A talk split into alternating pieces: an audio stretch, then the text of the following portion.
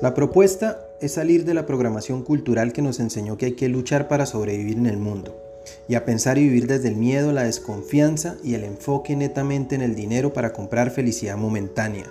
Tomar una nueva ruta para construir un nuevo modelo de prosperidad personal, mucho más integral que está edificado sobre dos habilidades que hoy son totalmente estratégicas y determinantes. Primera es la habilidad de ser constructores de nuestro propio bienestar en tres componentes totalmente interconectados, el mental, el emocional y el físico. Aprender a gestionar nuestros pensamientos, nuestro estado de ánimo y nuestra energía para finalmente tener la capacidad de gestionar la salud física y la vitalidad. Y la segunda habilidad tiene que ver con potenciar y expresar los valores y talentos personales en todo lo que hacemos y en cada situación que la vida nos ponga por delante, sin ninguna condición ni restricción.